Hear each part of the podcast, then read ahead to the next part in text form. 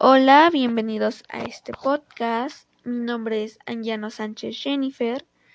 Pertenezco al bachiller oficial Gavino Barreda.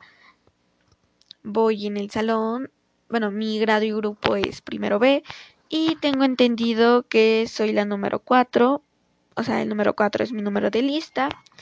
Y bueno, prosigamos. En este podcast hablaré sobre una propuesta de aprovechamiento escolar, sobre qué es, para qué nos sirven a nuestro día a día, por qué las tenemos que tener en cuenta para nuestro plan de vida, entre algunas otras cosas o algunos consejos que se me ocurran más adelante en el podcast. Antes que nada, ¿qué es una propuesta de aprovechamiento académico? Eso es una pregunta que ninguno de los estudiantes, o no la mayoría, nos hemos hecho, ya que pues, pues nunca nos hemos puesto a pensar en eso prácticamente.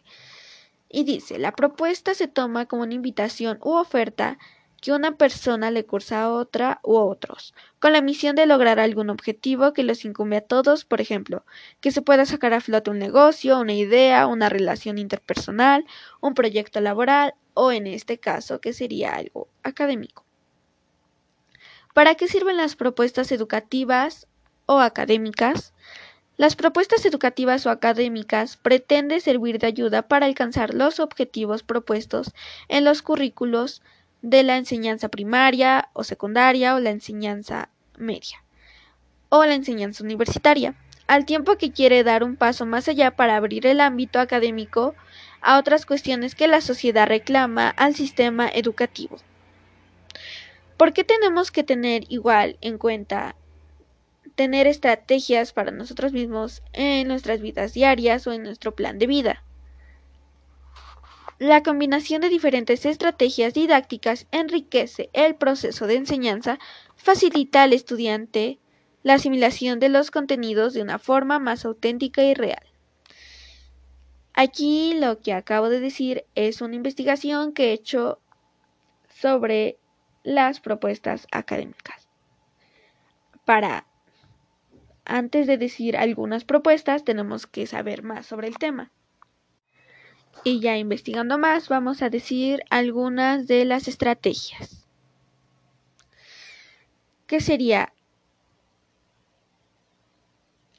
Tener flexibilidad intelectual, o sea, no ceñirse a la estructura y epígrafes del tema. El estudiante o nosotros debemos reorganizarnos y sintetizarnos la información de manera que sea más fácil guardarla en nuestra cabeza.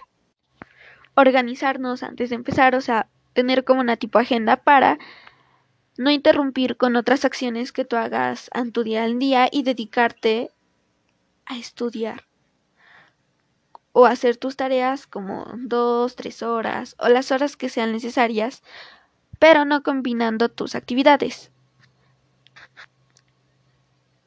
Mejorar nuestra concentración igual nos ayudaría porque así podríamos concentrarnos más, sacar las ideas más fáciles, más rápido. Y sería algo muy bueno también porque así ya no nos estaríamos desviando del tema cada vez que en alguna clase virtual nos pregunten y nosotras no sepamos qué hacer y apagamos el micrófono en pánico del no saber qué contestar porque no nos concentramos en la clase. También sería tener claras tus metas u objetivos para así fijar lo que tienes que hacer o los esfuerzos que tienes que hacer para lograr tus metas u objetivos. Mantener unos ámbitos de estudio ya que, o sea, si nosotros dejamos de estudiar o de leer, nos afecta muchísimo, por ejemplo, yo dejé de leer por mucho tiempo, bueno, tampoco por mucho tiempo, pero, mm, pero, o sea, yo solo leía mentalmente, ya no leía en voz alta, y ahora que intento leer, o intento practicar mi lectura, he visto que ya no tengo la misma lectura que antes, ya no tengo la misma rapidez, la misma comprensión y me trabo más al hablar, bueno, a leer. Y eso mismo pasa con los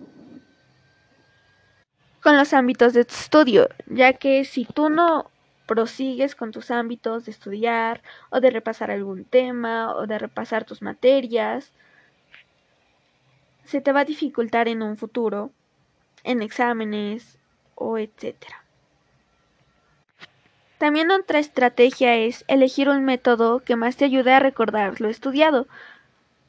Puedes reescribir los contenidos, destacar lo principal por colores, hacer esquemas, leyendo o trabajarlo dibujando, viendo los videos, reportajes sobre el tema que estamos tratando. También puedes entrelazarte con compañeros para ampliar sus conocimientos o nuestros conocimientos con otros compañeros, ya que ellos pueden aprender de nosotros y nosotros de ellos de algún tema que nos haya faltado o de algún pequeño detalle que no hayamos aprendido en el tema. Y estas para mí serían una de las estrategias más destacables para tener un mayor aprovechamiento académico y así no fallar y lograr nuestros metas objetivos que son sacar buenas calificaciones, no decepcionar a nuestros padres ya que ellos trabajan para que nosotras tengamos o nosotros tengamos un buen estudio porque como dice la palabra o la frase no hay mejor herencia que el estudio. Así que este sería mi podcast sobre estrategias del aprovechamiento académico. Una disculpa si me trabé mucho. Es que estoy nerviosa y porque igual hay mucho ruido a mi alrededor.